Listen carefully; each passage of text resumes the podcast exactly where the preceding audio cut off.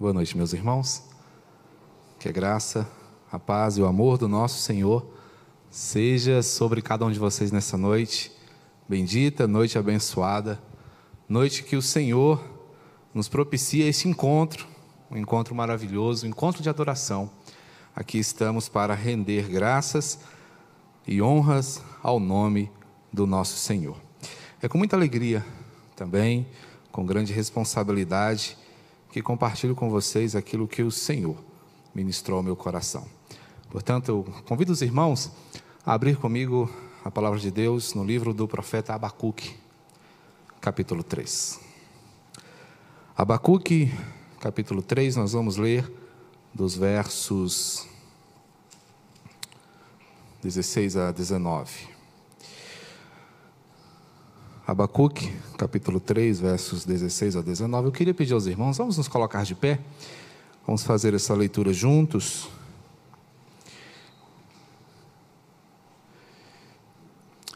Essa passagem de Abacuque é a oração do profeta e também uma canção composta por ele. Hoje foi o dia das canções bíblicas. Pela manhã estudamos aqui o Salmo 51, canção composta por Davi para externar o seu arrependimento. E aqui nós temos a canção de Abacuque, onde ele expressa a sua preocupação, a sua angústia em relação à situação do seu povo. Temos muito a aprender com esta canção composta pelo profeta. E diz assim o texto, todos juntos, em nome do Senhor: Ouviu e o meu íntimo se comoveu à sua voz tremeram os meus lábios, entrou a podridão nos meus ossos e os joelhos me vacilaram. Pois em silêncio devo esperar o dia da angústia que virá contra o povo que nos acomete. Ainda que a figueira não floresça, nem haja fruto na vide, o produto da oliveira minta, e os campos não produzam mantimento, as ovelhas sejam arrebatadas do aprisco, e nos currais não haja gado, todavia eu me alegro no Senhor e exulto no Deus da minha salvação. O Senhor Deus é a minha fortaleza e faz os meus pés como os da corça e me faz andar altaneiramente. Ao mestre de canto para instrumentos de cordas. Ainda que a figueira não floresça. Vamos orar. Deus bendito, santo e maravilhoso Pai, nós te adoramos e reconhecemos, ó Deus, o teu cuidado sobre nós, haja vista que o Senhor nos dá a tua palavra. Palavra que nos repreende, corrige, exorta, reanima, orienta e salva. Obrigado, meu Deus, por este testamento maravilhoso pela bênção que o Senhor nos confere por meio dos teus ensinamentos. Haja, Senhor, portanto, em nós atenção suficiente para auscultar aquilo que o Senhor tem a nos comunicar nesta oportunidade. Fala, Senhor, ao coração da tua igreja. Não permita, meu Deus, que nada obstaculize a tua palavra, para que, apreendendo perfeitamente os teus ensinos, por eles vivamos e nos movamos. Amém. Deus abençoe, meus irmãos. Podem, por favor, se assentar. Que o Senhor os abençoe sempre e os fortaleça por sua graça. Temos ouvido, meus irmãos, falar dia após dia de revoluções. O mundo se revolve em torno delas. Por revolução, entendemos uma mudança radical que tem como objetivo afetar relacionamentos, transformar posturas, reeditar maneiras e costumes. O mundo sempre foi abalado por revoluções. Podemos citar várias delas nas áreas industriais, comportamentais, pessoais, enfim. A revolução sempre fez parte do cotidiano do ser humano. Abacuque vem nos falar, meus irmãos, de uma revolução. Não uma revolução que vai alterar o cenário político, não obstante, a profecia de Abacuque abarque isso. Abacuque profetiza em um tempo difícil, em um tempo em que as pessoas estavam perdendo o interesse pela vontade do Senhor. Abacuque é profeta em Judá, o reino do sul, um reino que aparentemente seguia um caminho diferente do reino do norte, aparentemente um pouco mais santo, e mesmo a despeito dos erros cometidos por Israel, o reino do norte, ele começa a distorcer também a sua caminhada. Não obstante as lições vistas com os erros do vizinho, ele começa a se desviar do caminho do Senhor. E, paciente como é, o Senhor vê todas essas coisas, contempla tudo, e em determinado momento, a ira do Senhor se acende, e ele então levanta o profeta para dizer que a sua ira ia se derramar. No capítulo 1, nós vemos a sentença revelada ao profeta. E ele então se levanta para orar, para pedir, para interceder pelo povo. O Senhor responde e ele continua alarmado. E aqui no início do capítulo 3, nós vemos o profeta, ao abrir a sua canção, dizer: Eu estou, Senhor, alarmado diante das tuas declarações. O profeta está estupefato, o profeta está assustado. Mas há algo interessante que acontece no coração de Abacuque, que ele comunica conosco por meio da sua canção, quando ele diz: Ouvi-o e o meu íntimo se comoveu. Abacuque, portanto, diante da revolucionária voz de Deus, ensina-nos coisas maravilhosas aqui. Esta voz, sim, revoluciona a vida humana. Toda a revolução necessária, meus irmãos, para nós advém da eternidade. Quando o Senhor ergue a sua voz e faz as suas ameaças, mostra-nos o caminho que devemos percorrer, uma revolução profunda acontece dentro de nós. E é desta revolução que eu quero falar com os irmãos hoje. Revolução provocada pela voz do Senhor, quando esta ecoa em nossos corações. A revolucionária voz de Deus. O que esta revolucionária voz provoca? Obviamente que a revolução provocada pela voz de Deus vai alterar toda a nossa condição humana. Portanto, ela produz uma revolução que é de ínterim pessoal. Observem o que nos diz aqui o profeta quando ele ouve a voz do Senhor.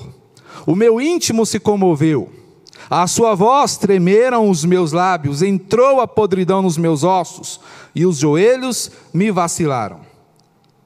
É interessante que toda a constituição física do profeta se abala diante daquilo que o Senhor fala.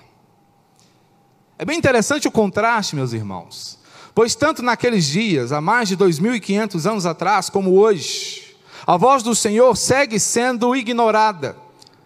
Ainda há muita indiferença para com aquilo que o Senhor diz. As pessoas dão de ombros para as sentenças de Deus vivendo como se ele não fosse real, como se ele não ouvisse, como se ele não observasse, mas o nosso Deus está ativo, está presente e está falando dia após dia. O Marcos disse aqui é sério, pois não só eu, mas toda a igreja do Senhor tem a responsabilidade de levar a mensagem de Deus. Somos esses embaixadores que estão a cargo da mensagem do Senhor, da Sua vontade, das Suas orientações. E caminhamos em um mundo mouco, em um mundo que não quer ouvir, em um mundo que não quer reconhecer. Mas quando somos revolucionados pela voz do Senhor, toda a nossa estrutura se abala. O profeta sobre abalos psicológicos, suas emoções, suas sensibilidades são profundamente alteradas, o seu íntimo se comove a ideia de comoção na Bíblia aqui é de passar por um estremecimento total, de uma consideração da gravidade daquilo que o Senhor está falando. Porque Deus estava enviando os caldeus para darem contra o reino de Judá, para que eles experimentassem a mesma sorte que Israel experimentou quando a Babilônia deu contra ela. Para que eles experimentassem o horror do cativeiro, para que eles experimentassem o horror da vergonha. Abacuque olha para isso e ele se assusta. Ele percebe a grandeza daquelas declarações e, sensível à voz do Senhor, ele então percebe o perigo que o povo se envolve quando ignora a voz de Deus. As declarações do Senhor, meus irmãos, são verdade, são poderosas e nós não podemos desconsiderá-las.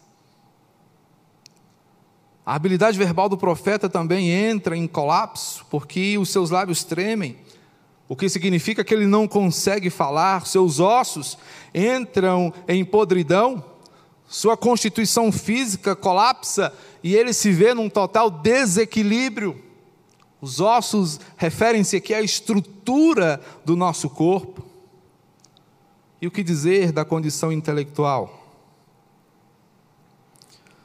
Sua meditação, seu aprendizado, seu atendimento, seu entendimento são completamente alterados.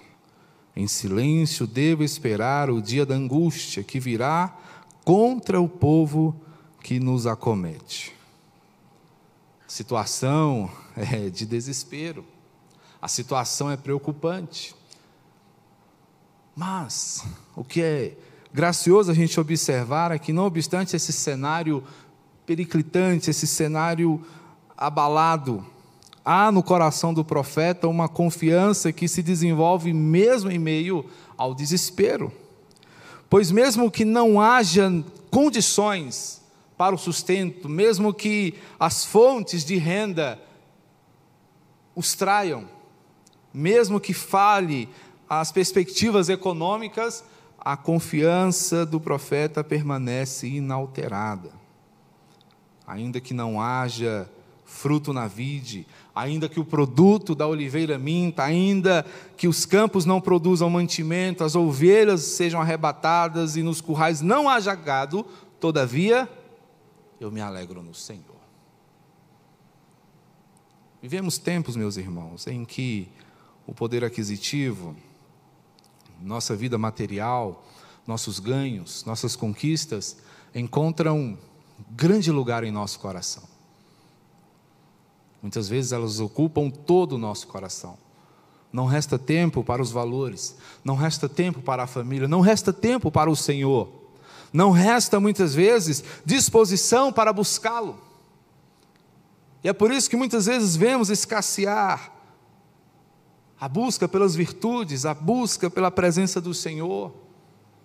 É por isso que muitas vezes vemos tão pouca influência dos cristãos na sociedade e o que infelizmente acontece é o inverso.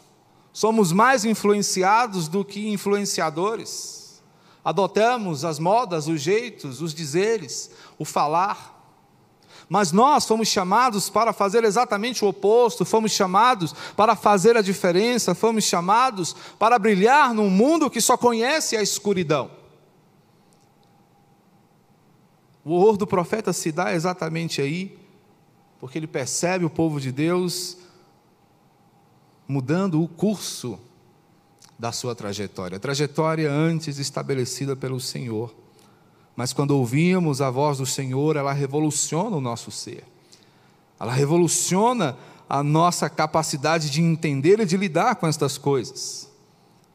Porque aquilo que antes para nós é extremamente valioso, como as condições psicológicas, físicas e intelectuais, e por que não dizer as nossas condições de sustento, quando percebemos que estas coisas são frágeis e abaláveis, nós caminhamos para um segundo aspecto que deve ser considerado e transformado pela voz do Senhor, pelos seus ensinamentos. Porque depois dessa primeira revolução de ínterim pessoal, nós experimentamos uma revolução que se dá em nossa alma uma revolução que abrange o nosso espírito, e o que percebemos aqui é o crescimento da alegria. Uma alegria que se desenvolve mesmo diante de decepções que sejam constantes, frustrações, prejuízos. Esta é a disposição do profeta quando ele coloca aqui que, ainda que as coisas se tornem muito prejudicadas, ainda que as coisas se tornem muito difíceis, o seu ânimo permanecerá firme. É diante de disposições como essas que nós conseguimos entender o que Paulo quer nos dizer, por exemplo, quando ele escreve aos Filipenses, lá no capítulo 4, verso 13, ao dizer que ele tudo poderia naquele que o fortalece. Esse versículo que tem sido muito mal interpretado e que às vezes tem sido utilizado até mesmo como um mantra para que toda a dificuldade se mantenha longe de nós. Na verdade, expressa que, pela confiança que temos em Cristo, podemos superar até mesmo as mais difíceis situações. O que Paulo estava dizendo era exatamente isso. Se Cristo está comigo e me dá forças, eu posso enfrentar a escassez, posso enfrentar a fome, posso enfrentar a dor, posso enfrentar a solidão. E esta era a realidade de Paulo. Na carta aos Filipenses, ele está alegre, embora preso, mostrando que naquele momento ele se alegra pela ajuda daqueles irmãos. Mas ele diz: Olha, o que vocês estão fazendo é gracioso, mas eu quero dizer que eu já aprendi a enfrentar qualquer situação. O profeta tem a mesma perspectiva. O profeta, humanamente falando, está assustado. O profeta teme pelo futuro do povo. O profeta olha e vê uma política completamente distorcida, uma vida social completamente equivocada, relacionamentos completamente desagradáveis ao Senhor, um povo obstinado, de coração endurecido, um povo que está enredado pelo pecado. O profeta ainda tem a perspectiva divina, sabe, conhece o desgosto do Senhor e tudo aquilo o deixa perplexo mas a despeito de todo esse contexto prejudicado e confuso, a sua alegria permanece firme. E daí surge, meus irmãos, para nós uma pergunta: qual é a fonte, qual é a base da nossa alegria? O que faz com que você se alegre ao lembrar? Qual é o objeto da sua felicidade? Para onde você olha e se sente realizado? O que é que você tem feito ou se tornado que faz com que você se sinta um homem e uma mulher perfeitamente completa? São perguntas assim, meus irmãos, que nós devemos fazer todos os dias, porque decepções, frustrações e prejuízos fazem parte da nossa caminhada. É Cristo quem chama a nossa atenção para dizer: olha, no mundo vocês vão encontrar muitas aflições. Aflições que vão abalar a constituição, constituição perdão, física de vocês. Aflições que vão diminuir suas famílias. Aflições que vão diminuir seus recursos, que vão abalar suas estruturas, que vai fazer com que vocês se entristeçam. Aflições que podem colocar dúvidas no coração de vocês. Mas para onde você vai olhar quando as aflições chegarem? Em quem você vai depositar a sua confiança quando as aflições se instalarem? Não quero ser aqui um profeta do caos, mas é importante que nós reconheçamos que o mundo é caótico. Os bons tempos que podemos experimentar aqui são transitórios. E eles existem exatamente para que nós sejamos lembrados de que esta não é a nossa casa final, de que este não é o último cenário em que nós atuaremos. Mas estamos de passagem, estamos passando. Estamos rumando para uma pátria celestial. E podemos contar com a certeza da preservação do Senhor. E o Senhor nos preserva em que sentido? O Senhor nos preserva em alegria, o Senhor nos preserva em adoração, o Senhor nos preserva em esperança, o Senhor nos preserva em convicção. Depois de enumerar todas as circunstâncias possíveis de prejuízo, no verso 18 o profeta diz: Todavia, aqui uma perspectiva de contraste, eu me alegro no Senhor exulto no Deus da minha salvação. O que o profeta diz para nós é bastante significativo, porque ele está reconhecendo que a única fonte segura e concreta de alegria é o Senhor. Todas as alegrias que nós podemos experimentar, de cunho humano, de cunho material e terreno, são passageiras. Portanto, quando você descansa o seu coração nelas, quando elas falharem, elas vão falhar, a sua alegria irá embora. A sua alegria te abandonará. Mas se o Senhor for a razão da sua felicidade, se o Senhor for o motivo para o seu sorriso, se o Senhor for a razão final para que o seu coração se alegre, esteja certo, nada nesse mundo pode arrebatar a sua felicidade. A voz revolucionária do Senhor tem como objetivo causar uma revolução em nossa alma, fazer com que nós entendamos que é Ele quem nos sustenta, que é Ele quem nos carrega, nos dá condições de seguirmos firmes em nossa missão aqui. E temos uma missão. Talvez você não tenha ainda atentado para isso. Talvez você não tenha se perguntado até o dia de hoje qual é a sua missão. Falamos muito em missionários.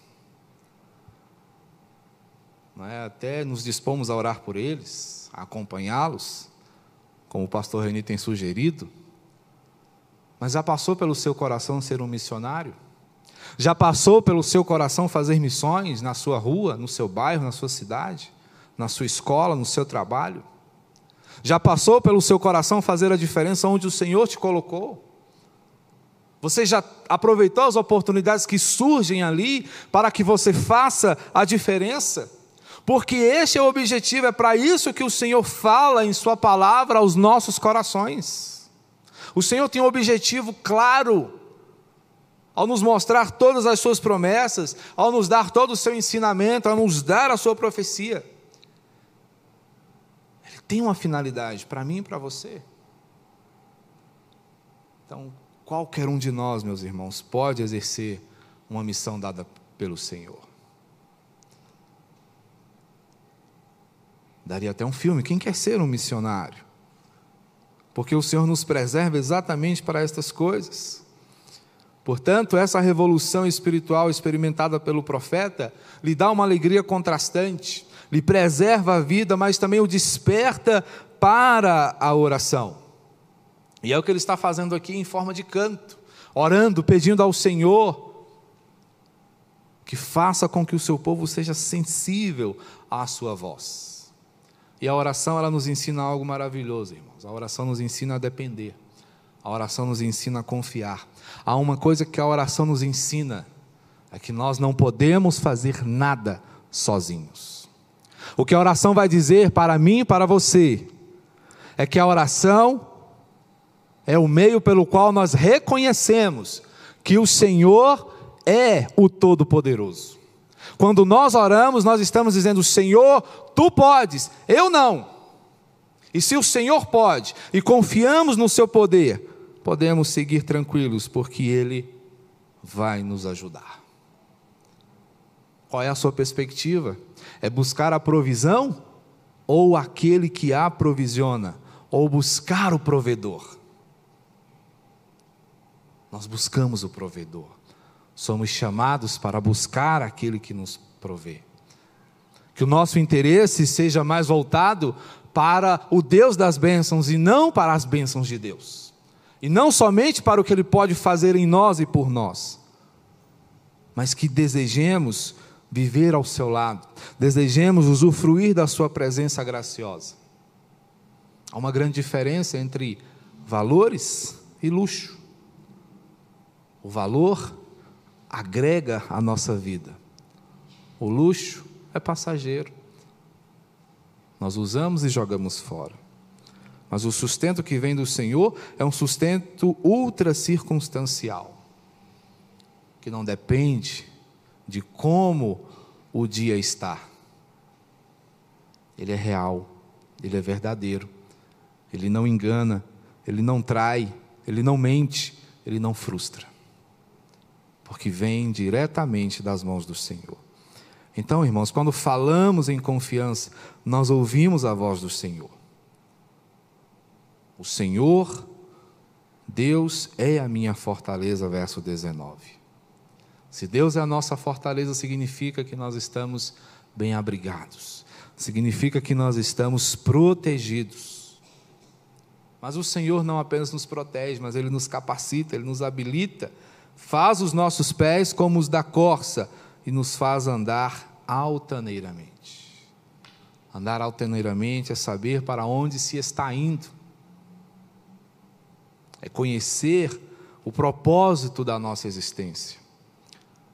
É diferente de andar sem rumo, de andar cambaleante, é de andar firme, é de andar seguro. Você deseja viver uma revolução em sua vida?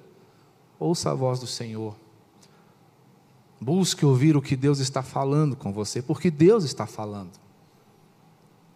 Deus não está, meus irmãos, calado. Deus não está em silêncio. Todas as vezes que você abrir a sua Bíblia, você ouvirá Deus falando. Falando com você, falando para você, falando de você. Mas o nosso Deus não se cala. Ele está falando. E quando ele fala, uma revolução acontece. Uma revolução pessoal e uma revolução espiritual. Que você experimente essa revolução todos os dias da sua vida.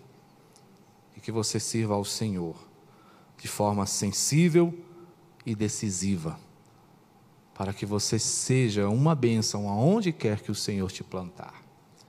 Para que você seja luz, mesmo em lugares onde as trevas têm reinado. Que Deus te abençoe profundamente e que Ele mesmo revolucione a sua história. Amém? Vamos orar? Bendito Senhor, nós te agradecemos e te louvamos porque a tua voz ecoa em nossos corações. Obrigado, meu Deus, porque sempre falas conosco, porque sempre desperta-nos para atender a tua voz. Não permita, meu Deus, que a tua igreja adormeça quando falares.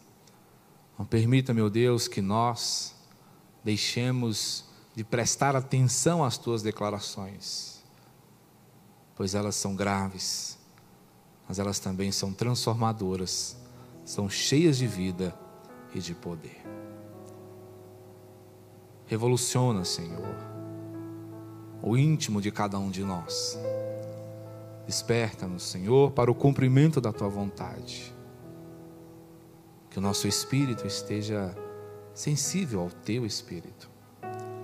E que reconheçamos todos os dias da nossa vida a grande necessidade que possuímos